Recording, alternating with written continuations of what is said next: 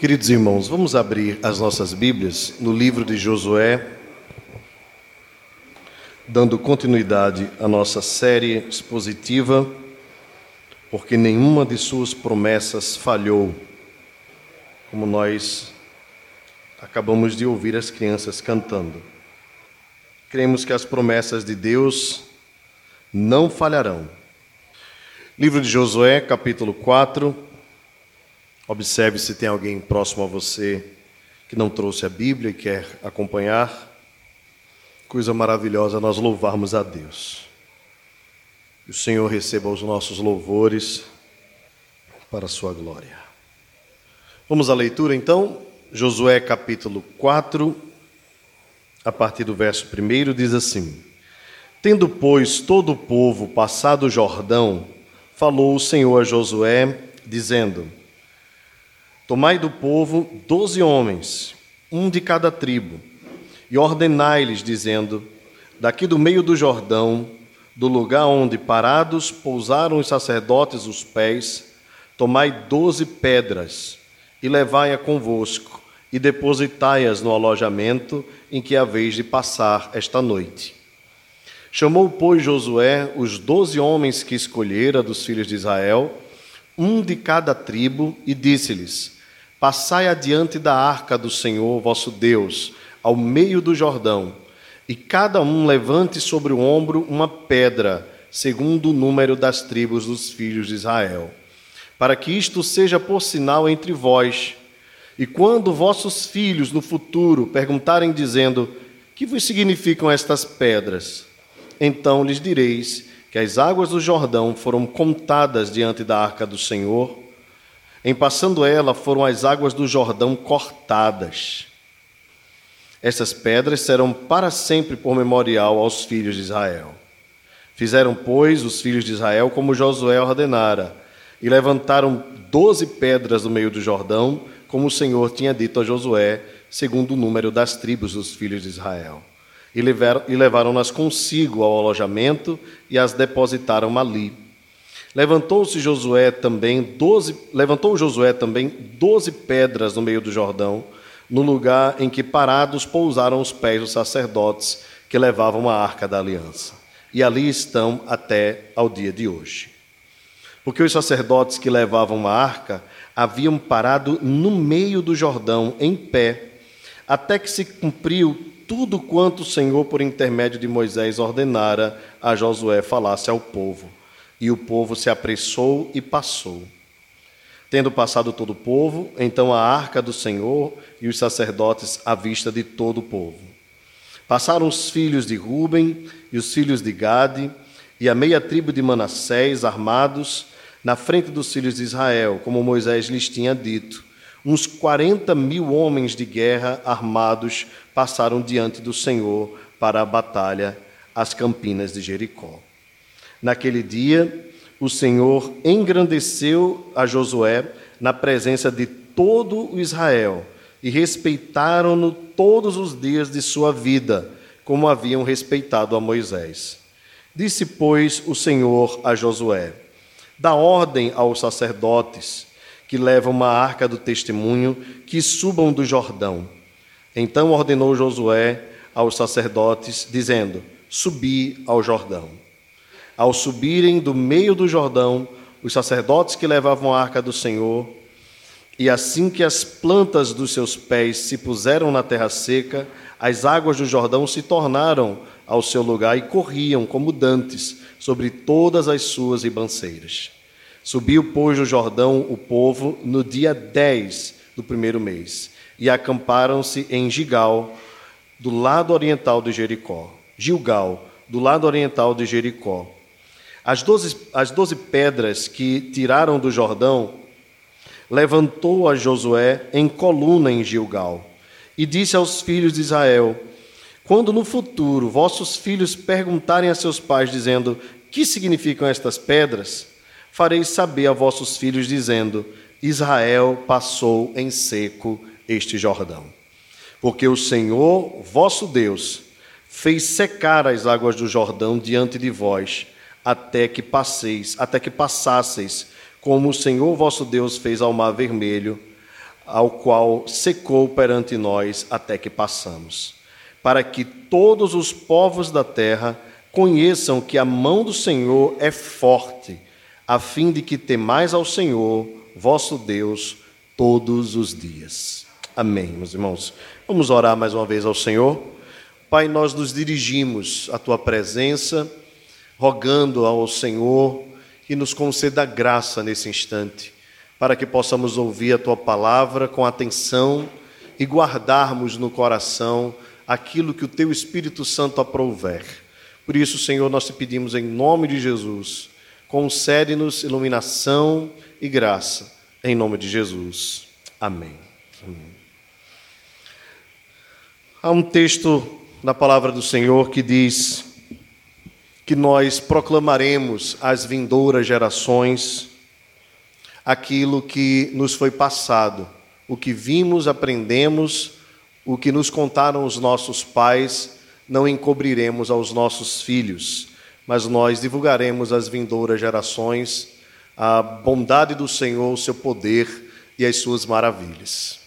Porque, meus irmãos, é tão importante nós divulgarmos aquilo que Deus faz e porque é tão importante nós não esquecermos daquilo que Deus, de quem Deus é e daquilo que Ele faz. Porque nós facilmente somos ah, suscetíveis a esquecer as coisas boas e as maravilhas de Deus. A Bíblia nos diz: não te esqueças de nenhum só de seus benefícios. E não é à toa que a palavra de Deus insiste em que nós lembremos do que Deus fez. Isso porque Deus conhece a nossa estrutura, sabe das nossas limitações e pecados, e sabe que um deles, que é muito forte, que foi no seu povo Israel e que muitas vezes nos acomete também, é a ingratidão. Quanto mais nós esquecemos do que Deus fez, mais risco nós corremos de sermos ingratos quando enfrentarmos situações difíceis. Irmão, meus irmãos, não foi à toa que a história da igreja nos presenteia com um testemunho. Um testemunho belíssimo de uma mulher chamada Mônica, que ainda no século IV casou-se com um homem muito duro, muito truculento, que inclusive chegava a cometer violência contra ela. E esta mulher, dedicada, ainda continuava chamando-o de Senhor e teve um filho, a quem chamou de Agostinho, na região da Argélia, e zelou pela vida desta criança de tal forma que a ensinava nos caminhos do Senhor. Esta criança, depois que se tornou adolescente, mais jovem, tornou-se muito rebelde contra Deus e passou a viver uma vida sem nenhum escrúpulos, uma vida de muita prostituição, uma vida de muito pecado, uma vida muito distante de Deus. Mas o seu testemunho é que ele sempre encontrava a sua mãe, Mônica, orando por sua vida, rogando por ele. E quando o Espírito Santo lhe tocou o coração e transformou a sua vida, ele lembrou-se de tudo aquilo que sua mãe havia ensinado durante toda a sua vida. Eu estou falando de Agostinho de Pona, eu estou falando, ou conhecido como Santo Agostinho, né? Eu estou falando de Mônica, ou também conhecida como Santa Mônica. Para nós não há problema em termos o nome santo na frente, visto que nós também somos santos do Senhor, ok? E eu recebo até o nome de uma cidade, San Diego, né? Então, é desculpem aí, não sei se vocês têm o um nome da cidade com o nome de vocês. É, mas eu queria trazer esse testemunho para que nenhum de nós, nenhum de nós, quer para os nossos filhos, quer para os nossos amigos, quer para nós mesmos, nos esqueçamos de contar as maravilhas que Deus opera. Pois um dia, ainda que não seja agora, lá na frente, nós vamos nos lembrar das maravilhas de Deus. Porque, meus irmãos, esse texto é tão importante para nós. Nós estamos falando agora da travessia do povo de Israel no Rio Jordão. E eu lembrei aos irmãos no início do capítulo 3, na semana passada, que esse texto da travessia do Jordão, ele vai do 3 até o 5. Então nós estamos aí no meio do Jordão, né? É, e exatamente o texto está no meio do Jordão mesmo. E dois temas aqui são, são levantados, ou dois objetos aparecem. Né? O primeiro deles é a Arca da Aliança, no capítulo 3, que deveria ir na frente do povo. Essa arca era uma arca de ouro, ela, tinha, ela deveria ser levantada por quatro homens fortes, que fossem sacerdotes da tribo de Levi e, e de uma tribo específica que podia tocar nos utensílios sagrados. Então a arca ia à frente, um quilômetro e alguma coisa, é mais ou menos dois mil côvados, né, como era nos tempos antigos as medidas. E essa arca devia ir na frente e o povo deveria seguir a arca da aliança mantendo uma certa distância. E aí nós lembramos na semana passada que é Deus quem vai à frente do seu povo, guiando, dirigindo, e que essa era uma estratégia diferente de tudo aquilo que as nações já tinham visto. Geralmente na frente das batalhas não se colocavam os sacerdotes se colocavam os soldados da infantaria, aqueles que estivessem dispostos, inclusive, a dar a sua própria vida pela causa. Mas com o povo de Deus foi diferente. Deus mandou que fossem os sacerdotes com a arca da aliança que representava a sua presença no meio do seu povo. E assim o povo fez como Deus ordenara. Aquela arca tinha pelo menos três itens importantes dentro. Ela tinha uma cópia do maná, lembrando a provisão de Deus, ela tinha uma cópia da, das tábuas da lei, lembrando, logicamente, a, a, soberana vontade de Deus, né, expressa por meio da lei que ele determinou para Israel, e também tinha o cajado florescente de Arão, que era um sinal do poder de Deus, dos milagres de Deus. Então o povo ia atravessar o Rio Jordão, entrar na terra prometida, naquele momento tão célebre mas era Deus quem ia à frente do povo, porque Deus é quem garante ao seu povo as vitórias. Da mesma forma, irmãos, quando nós chegarmos até a Nova Jerusalém, a terra que Deus prometeu para nós, que não é esta terra, é uma terra transformada, nós chegaremos lá não é porque nós fomos fortes, nem porque nós usamos de boa estratégia, mas porque Deus é quem vai adiante de nós endireitando os caminhos tortos, quebrando as cadeias, os grilhões, derrubando os inimigos, e a vitória pertence ao Senhor. Ele é o dono de todas as coisas. Ele é o Rei soberano, a ele seja, portanto, toda a glória. Neste capítulo aqui, especificamente, nós vamos ver um outro objeto tomando a cena, um memorial. E, e logicamente, quando nós temos alguma coisa que nos chame a atenção, nos, nos, nos faça voltar ao tempo né, com, com alguma importância, nós queremos guardar. Né?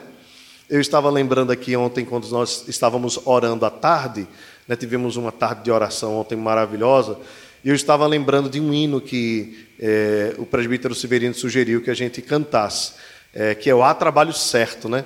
E eu lembrei que ah, uma irmã lá da Igreja Presbiteriana de Rio Doce, muito querida, chamada Aderita Alves, que era uma poetisa, ela uma vez fez uma poesia e colocou um hino e é, autografou para mim. Ela era excelente nesse aspecto, uma excelente poetisa, uma memória assim fantástica e nós louvamos muito a Deus pela passagem dela aqui conosco. E depois que ela me deu isso, eu guardei. Os irmãos sabem bem como é a nossa vida né, de pastor. A gente tem muito papel, né, muito material, e vez por outra a gente precisa se desfazer de algumas coisas. Mas esse material da irmã Derita eu guardo com um carinho enorme no coração, porque me lembra alguém que amava muito a Deus. E então fica lá guardadinho para mim e algumas memórias também poucas, né? Ainda consigo guardar. Eu não sei se você tem alguma coisa em casa que você guarda assim com muito carinho, que lembra um momento importante. Talvez seja um diploma, né? Mesmo você depois de já formado alguns anos, um diploma, ou uma foto do ensino médio, né? ou um troféu que você ganhou, ou uma medalha, alguma coisa que faça lembrar. Aquilo nós guardamos com carinho. E todas as vezes que nós vemos aquele material, nós vimos aquele material, nós ficamos é, emocionados em lembrar daquilo ali. Na história da humanidade também foi assim, né? Nós temos alguns é, é, memoriais naquela região ali do Iraque, né, do Irã, que durante a guerra da Síria foram bombardeados, era um patrimônio da humanidade, né? Nós temos aqui no Recife igrejas, né, que foram implantadas né, e construídas no tempo dos holandeses ainda. Temos a primeira sinagoga das Américas, né, lá na Rua do Bom Jesus. Então, esses memoriais nos levam a nós mergulharmos num tempo que já passou, mas que serve para nós como princípio e, e, e lembrança de algo importante para os dias de hoje. Então Deus também fez assim com Israel. Deus mesmo, então, se os irmãos observarem com suas Bíblias abertas, Deus mesmo ordenou a Josué, é, enquanto eles estavam passando o Jordão, que eles pegassem doze pedras e que cada pedra deveria ser conduzida por alguém de uma das tribos, das doze tribos de Israel. Então Josué, obedecendo a ordem de Deus, é, escolhe né, doze homens das tribos, um de cada tribo, e ordena a eles passarem adiante da arca ah, do Senhor Cada um levante sobre o ombro uma pedra, segundo o número das tribos de Israel, ou seja, doze. Para que isto seja por sinal entre vós.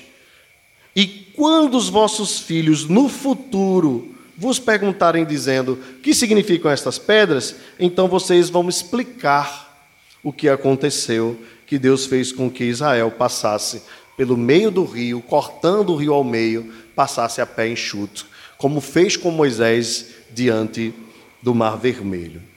Meus irmãos, é, fica claro aqui, esse é um texto que não tem é, tantos mistérios para serem descobertos. Fica claro aqui que Deus quer que seja construído um memorial para que o povo lembrasse. Isso, claro, como falei no início, por conhecer a nossa natureza, por saber que nós somos é, suscetíveis a esquecer facilmente aquilo que Deus fez pelas nossas vidas.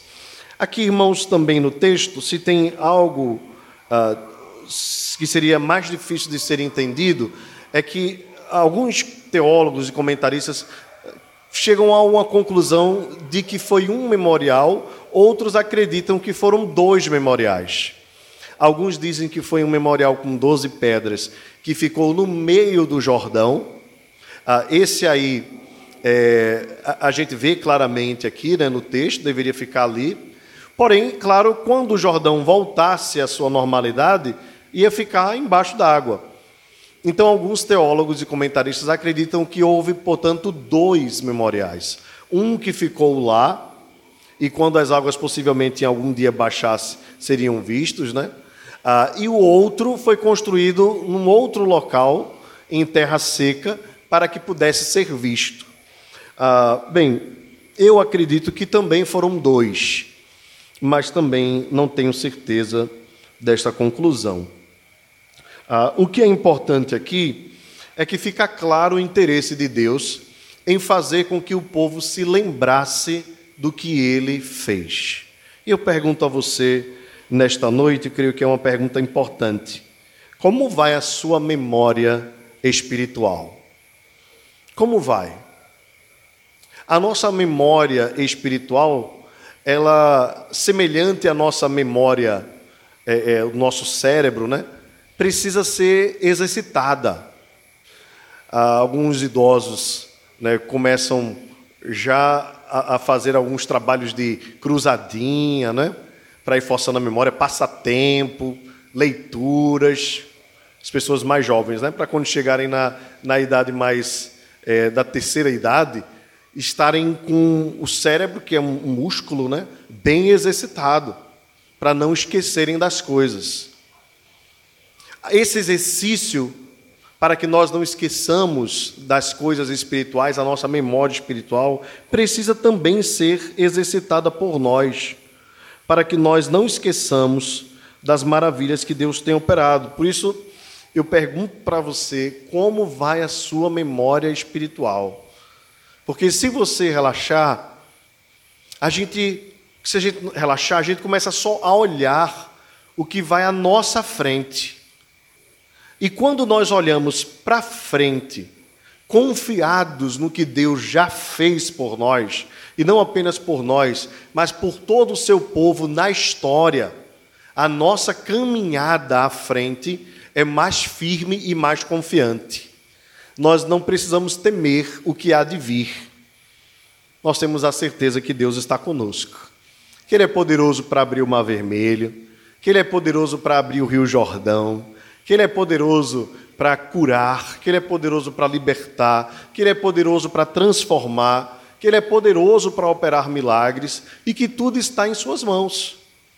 Ora, meus irmãos, sabemos bem que Deus não vai abrir todos os mares para os crentes todos os dias. Então, eis aqui um ponto importante que esse texto nos ensina. Por que um memorial para lembrar a abertura do Rio Jordão? Porque não seria todo dia que Deus iria abrir o Rio Jordão. Aqueles milagres ali, eles tinham um objetivo específico. Deus abriu o Mar Vermelho para mostrar a Moisés, ao povo e aos egípcios o seu poder diante de todos os deuses do Egito. Ele mesmo disse: Eu vou exaltar o meu nome no meio deste povo. E assim o fez. E por que Deus abriu o rio Jordão?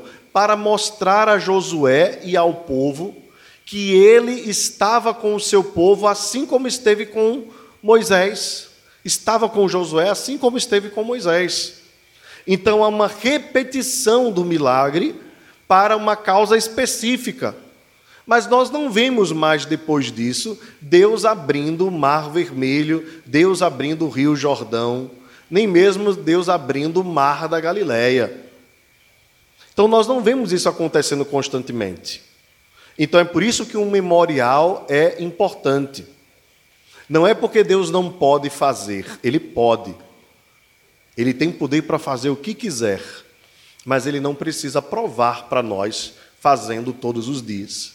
Porque os milagres não tinham um fim em si mesmo. O propósito dos milagres era mostrar o poder e a glória de Deus. Ok? Vamos então observando o texto, caminhando um pouquinho mais. O texto diz que as crianças, né, os filhos deveriam ser ensinados. Então, no verso 8, os filhos de Israel fizeram como Deus ordenara, levantando as doze pedras do meio do Jordão, como o Senhor tinha dito a Moisés, segundo o número dos filhos, das tribos dos filhos de Israel. Bem, aí é nesse exato momento aqui que os teólogos entram em atrito, né, quanto à interpretação do texto. Porque aqui tem um, no verso 8, tem um memorial no meio do Jordão, e também o texto diz: Levantou Josué também doze pedras no meio do Jordão, no lugar em que, parados, pousaram os pés os sacerdotes uh, que levavam a arca da aliança, e ali estão até o dia de hoje. Lógico, o dia de hoje aqui se refere até o dia em que Josué escreveu o livro, ok? Porque os sacerdotes levavam a arca, então uh, o texto aqui não, não nos deixa tão claro se era, um, se era um memorial ou se eram dois memoriais. Tudo bem. Passando um pouco mais no verso 11, o texto diz que todo o povo passou, a arca do Senhor passou, os sacerdotes, à vista de todo o povo, e as tribos foram passando. Ah, observe também que, embora fosse a arca da aliança na frente, junto com os sacerdotes, o texto nos mostra que também homens de guerra estavam ali para aquele momento. Então, Embora Israel confiasse no poder de Deus, Deus mesmo havia ordenado que guerreiros também se preparassem para a batalha. Ah, então, a conclusão aqui, o texto nos diz no verso 14, que Deus então engrandeceu Josué na presença de todo Israel. Então, o propósito era fazer com que o povo cresce que Deus estava com Josué. Era importante a repetição do milagre, era importante o memorial, e naquele dia o Senhor então fez com que o nome de Josué fosse celebrado como um guerreiro vitorioso, um general. E respeitaram-no, diz o texto, verso 14, todos os dias da sua vida, como haviam respeitado a Moisés. Ah, então, o texto diz que Deus dá ordem, né? Deus ordena a Josué que ele dê ordem aos sacerdotes, eles levam a arca, sobem o Jordão, e ao, ao subirem né, com a arca da aliança do Senhor, ah, assim que as plantas dos pés, diz o verso 18, acompanhe comigo aí na sua Bíblia, ah, assim que eles puseram os pés em terra seca, as águas do Jordão se tornaram ao seu lugar e corriam como dantes sobre todas as suas ribanceiras. Se no capítulo 3 nós vemos o mar se abrindo, agora nós vemos o mar se fechando, né? Ou o mar voltando à sua normalidade, provando então, por esse documento histórico, ah, que de fato foi um milagre. Exatamente no momento em que o povo passou, que pôs o povo de Israel ah, o pé em terra seca, o mar voltou, o rio voltou à sua normalidade. Bem, ah, aqui mais uma vez as doze pedras, né? E Josué levanta a coluna em Gilgal agora e disse aos filhos de Israel: Quando no futuro os vossos filhos perguntarem a seus pais, vocês vão fazê-los saber ah, uma lição básica. Veja que é interessante aqui a didática de Josué, né? Quando os filhos de vocês perguntarem o porquê desse memorial, vocês não vão precisar dar uma explicação grande, não. Está simples aqui. A explicação é, observe comigo no verso 22. Israel passou em seco este Jordão. Simples. Porque o Senhor, e aí vem a explicação mais longa, né? Porque o Senhor vosso Deus fez secar as águas do Jordão diante de vós, até que passasseis, como o Senhor vosso Deus fez ao mar vermelho. Então, essa era a lição que o memorial deveria trazer vocês devem lembrar, irmãos, que ah, quando Israel entra na terra prometida, essa geração que está aqui é a, a descendência daquela geração do deserto. Daquele povo que estava no deserto, apenas Josué e Caleb é que entram na terra prometida, que entram na terra prometida. Então agora uma nova geração está se levantando. Esta nova geração já deveria se preocupar com a futura geração. De sorte que eles deveriam fazer aquele memorial para servir meio que de um enigma. E quando eles olhassem aquilo ali e vissem aquele monumento, perguntassem: o que significa isso? E, e o povo pudesse dizer: foi Deus quem operou um milagre, assim como fez com o Mar Vermelho, abrindo o rio ao meio.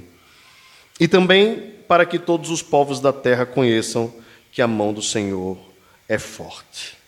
Meus irmãos, ah, que lições nós podemos tirar desse capítulo 4 e que servem de edificação para as nossas vidas? Primeiro, ah, pelo menos três, três pontos específicos aqui eu queria levantar. Primeiro, a geração que estava entrando naquela terra para conquistar precisava desse monumento, desse, memori desse memorial, porque haveria um caminho longo ainda a ser seguido. Havia, havia ainda ah, muitos povos a serem conquistados. Passar o Jordão era o primeiro desafio, mas depois eles iriam encontrar Jericó, depois eles iriam encontrar a cidade de Ai, e, e entre outras cidades, entre outros povos daqueles que estavam naquela região. Portanto, cada um deveria levantar uma pedra, um de cada tribo, colocá-la no ombro, e isso seria sinal, como diz o texto no verso 5, no verso 6, sinal entre vós. Observe aí o verso 6. Para que isto seja por sinal entre vós. Então, esse monumento era importante para aquela geração, para que na caminhada eles lembrassem ah, diante dos desafios, o que Deus havia feito. Veja, irmãos, aquela geração, aí a gente pode pensar assim, mas meu Deus, por que aquela geração eles não tinham acabado de ver, eles passaram pelo rio, um memorial para eles é exatamente aquilo que eu citei no início. Nós temos memória fraca, nós temos memória curta. Infelizmente, nós rapidamente nos esquecemos das coisas que Deus faz. Por isso é importante para aquela geração, como é importante para nós também. Por isso a Escritura diz: Não te esqueças de nenhum só dos seus benefícios. Por isso a canção diz: Conta as bênçãos, dize quantas são, recebidas da divina mão. Uma a uma dize de uma vez, e verás surpresos. Observe o quanto Deus já fez. Interessante, né? Por que ver surpreso? Porque na caminhada, quando nós não observamos os feitos de Deus, mesmo os feitos recentes, quando nós não observamos, e aí temos um tempo para parar, para refletir, examinar, aí nós ficamos surpresos. Parece, parece que, que a gente só se parece que a gente se preocupa só com coisas grandes, né? Mas hoje eu estava conversando com Catiane agora pela manhã, né, no início da tarde, na verdade, e diante dos, dos desafios nossos, né, na criação de Giovana, eu estava lembrando, às vezes a gente não consegue ficar quieto com ela em casa, né? Porque é um papai para cá, mamãe para lá, e vem aqui, quero isso quero aquilo outro. Ah, mas ela tem um nível de independência que também às vezes nos assusta, né? Então essa semana ela inventou de fazer um bolo. Os irmãos imaginam aí, né, isso foi num cochilo rápido que eu dei. Ela virou, eu fui ver ontem, né, quando fui fazer um leite antes de dormir, ela virou praticamente todo o pote de Nescau desse tamanho aqui, ó, e colocou açúcar dentro e manteiga, né, e me chamou para ligar o micro-ondas depois, pelo menos ela me chamou para ligar, né? E aí eu fingi lá que estava ligando, tal, e aí botei o bolo lá no congelador, devia estar tá uma delícia, né? Ela inclusive comeu um pouquinho, não deu muito certo depois, mas ela comeu, né? Pelo menos ela se garante, né? Naquilo que faz. Ah, mas aí um papai para cá, papai para lá, e é claro que nós, né, limitados, né, às vezes nos irritamos. Para de me chamar um pouquinho que eu quero ficar sentado. Ah, mas depois eu estava lembrando um flash rápido que, que o Espírito Santo trouxe à minha mente é, quantos pais precisam fazer tudo pelos seus filhos, não é? Tudo. Filhos que dependem totalmente para comer, para beber, às vezes até para defecar, né? E às vezes nós reclamamos, é, muitas vezes com razão, é claro, pela nossa limitação, mas às vezes nós reclamamos, né? Daquilo que nós precisamos fazer uh, e não atentamos para aquilo que Deus nos dá. Geralmente nós reclamamos ah, daquilo que nós temos, mas não nos atentamos em agradecer pelas bênçãos que Ele tem nos concedido. Então, às vezes, esses, esses flashes são dados por Deus assim à nossa mente, e acredito que a sua também, para que a gente pare de murmurar um pouco, pare de reclamar e para que nós sejamos mais gratos. Porque, olha, nós dependemos de Deus para tudo. Quando nós dormimos, nós não temos controle nenhum do nosso corpo. E pior, quando nós estamos acordados também. Você não sabe quanto é que está o seu batimento cardíaco agora. Você não sabe quanto está a sua pressão arterial agora. Inclusive, ela pode estar alta, você pode nem sentir. Ela pode estar baixa, você pode nem sentir. Você não sabe como está o funcionamento do, do, sangue no seu corpo, o bombeamento do, do coração. Essas coisas todas nós não temos controle de nada mas Deus controla tudo que acontece dentro de nós e fora de nós. E nós estamos vivos, e a Bíblia diz: todo ser que respira, louve ao Senhor. Mas às vezes os nossos lábios são danados em expor palavras de murmuração, de reclamação. É por isso que às vezes alguns memoriais são importantes. E eu digo mais aos irmãos: às vezes Deus nos coloca em situações delicadas para nos trazer à memória quem Ele é. Então, muitas vezes, algumas pessoas que estão num leito de hospital, a gente reclama quando está no hospital, ninguém gosta de estar no hospital, mas às vezes Deus nos coloca num leito de hospital E aí nós começamos a valorizar algumas coisas que nós não valorizávamos quando não estávamos. Alguns dos irmãos aqui que já passaram pela situação sabem o que eu estou falando. Se tem uma coisa que faz com que nós aprendamos a ser gratos pela vida, é quando nós recebemos de Deus uma doença no nosso corpo. Não é verdade? Aí nós paramos para pensar tempo com a família, tempo com Deus, de sermos mais gratos por tudo. Nós vimos durante esse período de pandemia o quanto o ar que nós respiramos de graça é caro, né? Um tubo de oxigênio. Seja mais grato. Seja grato a Deus hoje. Lembre-se das coisas que Ele fez hoje. E, em segundo lugar, ah, eu quero trazer à memória dos irmãos as gerações futuras. As gerações futuras também precisam. Observe a geração presente, né? Nós. As gerações futuras também podem facilmente se esquecer quem é Deus, ainda que ensinadas. A própria Escritura nos prova isso.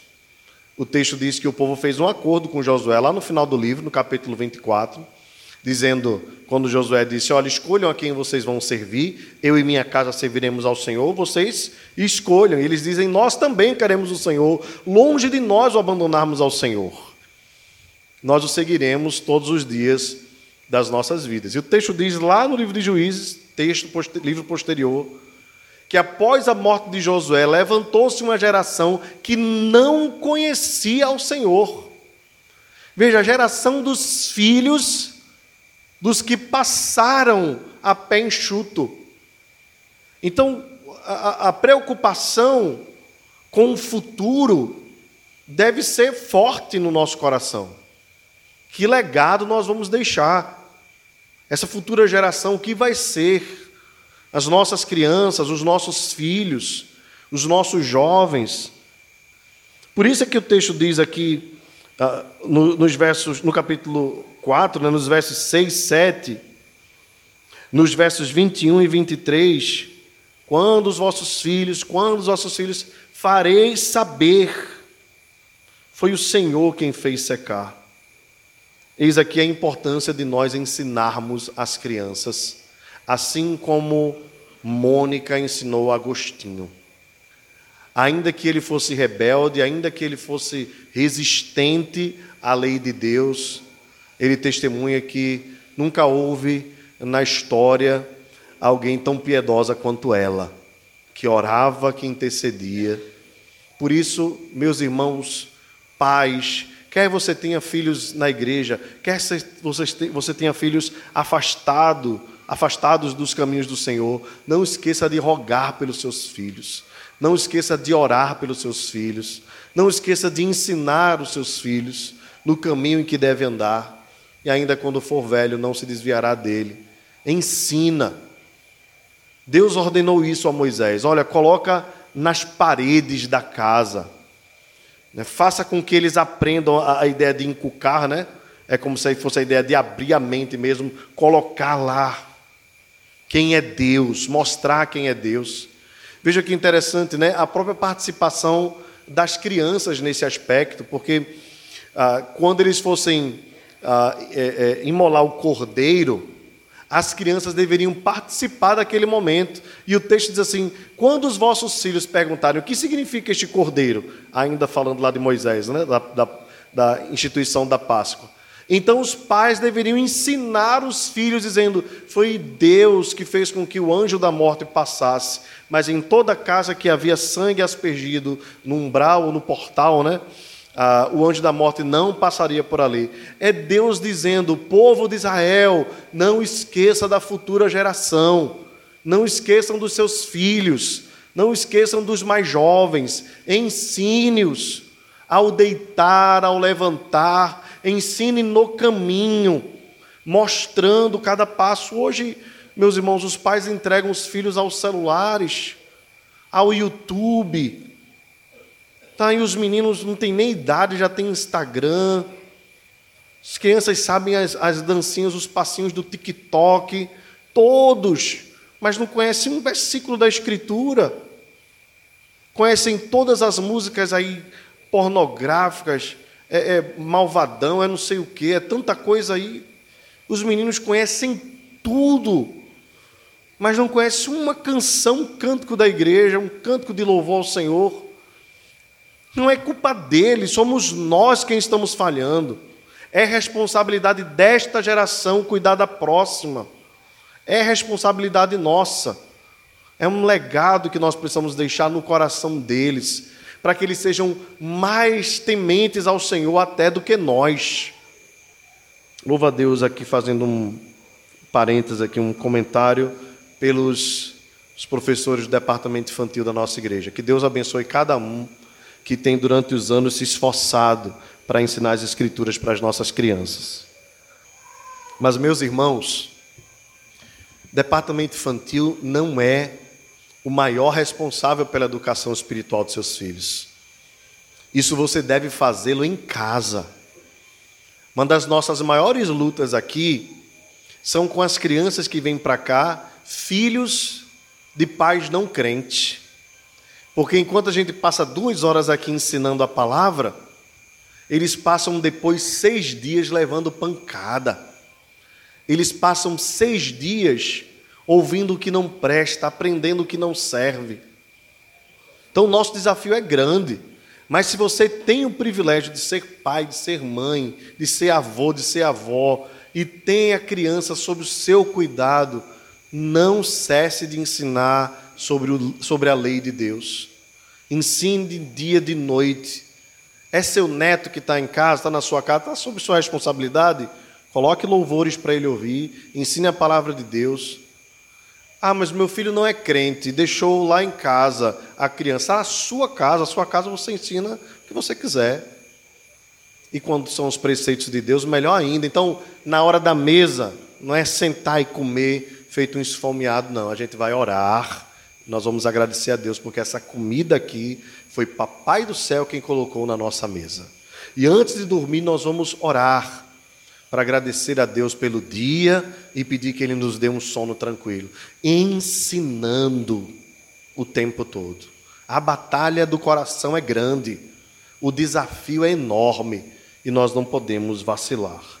E por fim, irmãos, serviria esse memorial para aquela geração serviria esse memorial para a futura geração, mas também, de acordo com o verso 24, é, esse memorial serviria para todas as nações da terra. Todas as nações, então, é, teriam esse memorial como testemunho daquilo que Deus fez e principalmente da natureza de Deus, do poder de Deus, o único Deus verdadeiro, como diz o texto para que todos os povos da terra, verso 24, conheçam que a mão do Senhor é forte, a fim de que temais ao Senhor vosso Deus todos os dias. Na interpretação de Francis Schaeffer, as pedras deveriam contar às outras nações ao redor que o Deus de Israel é diferente dos deuses dos outros povos. O Deus de Israel realmente existe, é um Deus vivo, é um Deus real que está presente não apenas com Israel, mas em todo o mundo. Toda a glória seja dada a Ele. Aqui então, irmãos, nós vemos que aquilo que Deus faz nas nossas vidas deve servir para nós de imediato, para nos fortalecer na caminhada, deve servir para os nossos filhos, os nossos descendentes, mas também deve servir para aqueles que não conhecem a Cristo, para que eles possam saber o poder do Deus a quem nós servimos. Portanto, o que Deus faz na sua vida, o que Deus opera na sua vida, Deus não faz simplesmente em você, mas Deus faz em você para alcançar aqueles que Ele quer alcançar. Mas cabe a nós sermos os megafones de Deus e anunciarmos o poder de Deus a todas as nações da terra. Eis aqui claramente o propósito missionário de Deus. Deus sempre quis alcançar para si um povo que estaria espalhado sobre todas as raças, povos, tribos, línguas e nações. E que Israel deveria ser então esse instrumento para alcançar as nações. Como Israel falhou na sua missão, essa missão é dada para nós, a igreja do Senhor. Mas essa missão não começa lá na Argentina e nem começa lá na Angola. Essa, essa missão começa na casa em que nós moramos. Essa missão continua no ambiente que nós frequentamos, seja a faculdade, seja o trabalho, no ônibus. Onde nós passarmos, nós devemos exalar o bom perfume de Cristo e contar os testemunhos do Senhor. Você sabe que amanhã pela manhã, muitos dos seus colegas de trabalho vão estar contando quantas grades de, bebê, de bebidas ah, de cerveja beberam, quantas mulheres pegaram, quantas e quantas coisas fizeram. Quando eu era adolescente, tinha um professor que, sabe, ele tinha prazer de contar os seus adultérios. Era um negócio assim impressionante. Chegava na sala e contava assim os negócios, e os colegas, né, adolescente, flor da idade, os colegas ficavam doidinhos assim, achando ele o máximo, sabe? E meu coração se entristecia de, de ver como o pecado tem essa facilidade, né? de, de contaminar as pessoas. Ele contava as vergonhas dele, assim com uma facilidade enorme. E eu sempre pedi a Deus: dá-me o privilégio de contar sempre as tuas maravilhas. Dá-me o privilégio de poder falar só aquilo que te agrada, de ser um proclamador daquilo que é bom, que é agradável, que eu possa te oferecer como sacrifício vivo santo e agradável. Amanhã você estará no trabalho e talvez você vai escutar muitas dessas coisas. Conte como foi maravilhoso esse culto. Conte as maravilhas que Deus fez na sua vida. Você não precisou beber para ficar feliz. Você não precisou dar um trago para ficar feliz. Você não precisou trair a sua esposa para se sentir mais homem. Você simplesmente esteve diante da presença do Deus vivo e na sua presença há plenitude de alegria mas nós não podemos nos calar, irmãos. Nós precisamos falar, nós precisamos proclamar. Aquilo que Deus faz precisa ser falado. Foi Deus, e não esqueça disso. Quando você ganhar uma causa, foi Deus. Quando você for, for promovido, foi Deus. Quando você foi, for elogiado, foi Deus. Por isso que a Bíblia diz: para que os homens vejam as vossas boas obras e glorifiquem ao Pai que está nos céus. Quando você fizer algo for digno de admiração, você deve sempre transferir a glória àquele que merece toda a glória e todo louvor, para que todos os homens conheçam que nós temos um Deus vivo, real, poderoso e forte e possam também temer ao Senhor. Meus irmãos, eu termino lembrando mais uma vez que as orações e o testemunho de Mônica, a mãe de Agostinho, foram instrumentos usados por Deus para que fosse dado ao mundo o maior teólogo da patrística da igreja. Sem dúvida, Agostinho de Hipona foi um dos homens mais importantes da história da igreja.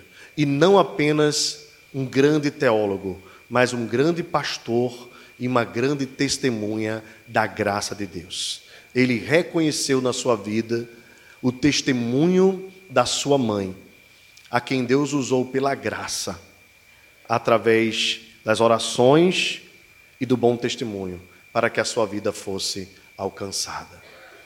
Não esqueça, assim como Agostinho, conte as memórias, aquilo que Deus fez pela sua vida, quem Deus usou para alcançar a sua vida. A minha missionária maior, já contei para os irmãos aqui algumas vezes, ela não foi. Eu sempre digo que o maior missionário de todos os tempos foi Jesus. Eu não tenho dúvida disso. Mas depois de Jesus, eu gosto de dizer que foi Maria de Jesus uma mulher que Deus tirou do Maranhão, nós não sabemos como, mas ela passou a morar de lado da nossa casa quando nós éramos crianças ainda. E aquela mulher me levava para a igreja junto com meu irmão. e através da vida dela toda a minha família foi alcançada pela graça de Deus. Hoje, 40 anos depois, na glória, né? Maria de Jesus não sai da minha memória da gratidão que eu tenho a Deus pela vida dela. Não esqueçam das crianças, irmãos. Nós estamos vivendo dias muito difíceis. As crianças têm sido expostas a, a coisas perniciosas, desde a pedofilia até as violências que são cometidas e aquilo que a mídia tem colocado em termos de sexualidade, ideologia de gênero. As crianças são o alvo maior de Satanás no nosso país. Eu fui alcançado quando era criança. E nós, às vezes, não damos valor ao trazer uma criança para a igreja, ao tentar buscar trazer uma criança para Cristo. Mas Charles Spurgeon e tantos outros grandes homens de Deus enfatizaram a importância de nós conduzirmos as crianças, porque elas serão os pequenos Samuéis, os grandes Samuéis da vida no futuro. E a gente precisa investir hoje. Spurgeon dizia que quando nós investimos numa criança e ela tem uma conversão, uma conversão ainda na infância, e Deus é poderoso para fazer isso, nós estamos livrando-as de tudo aquilo que a juventude pode fazer em termos de assédio sobre a vida dela. Por isso, assim como Jesus ordenou, nós não sejamos empecilho para que as crianças cheguem a Cristo. Pelo contrário, que nós oremos por elas, que nós lutemos por elas e que nós conduzamos as crianças a Cristo para a glória de Deus. Traga uma criança para a igreja. Se estiver sob o seu alcance, se você puder ter esse cuidado, traga-as para a igreja. Ah, não importa se elas fazem barulho ah, no começo do culto, aos poucos elas vão melhorando. Às vezes nós adultos fazemos até mais barulhos do que elas. Mas elas são bem-vindas na casa de Deus, porque elas são a igreja do presente, a liderança do futuro e a vindoura geração, aquela que vai levar o legado de proclamar para a outra geração os milagres do Senhor, o seu poder e as maravilhas que ele fez. Que Deus nos abençoe em nome de Jesus. Vamos ficar de pé? Querido Senhor, muito obrigado por esta noite. Obrigado pela graça que tu nos concedes de sermos achados por ti e de recebermos do teu espírito a alegria e a motivação para louvar o teu nome. Obrigado também pela tua palavra que chega ao nosso coração, Senhor, trazendo conforto, consolo, mas também nos confrontando para que nós não esqueçamos as tuas maravilhas. E de todas elas, Senhor, certamente aquela que nós cantamos no início do culto é a maior. Seja engrandecido, ó Deus da minha vida. Tu és o Deus da minha salvação. És a minha rocha e a minha segurança. Os meus lábios sempre te exaltarão. E que a nossa vida seja inteiramente para o teu louvor. E que todos aqueles que estiverem ao nosso redor e mesmo aqueles que estiverem em nações distantes venham a conhecer ao Senhor e que todos os povos louvem e bendigam o teu santo nome. É o que nós te pedimos em nome de Jesus. Receber a bênção, irmãos. E a graça do Senhor Jesus, o amor de Deus, o nosso soberano Pai, a comunhão, o poder e a consolação do Santo Espírito seja sobre nós e sobre toda a igreja do Senhor que está espalhada sobre a face da terra, agora e para todo sempre. Amém.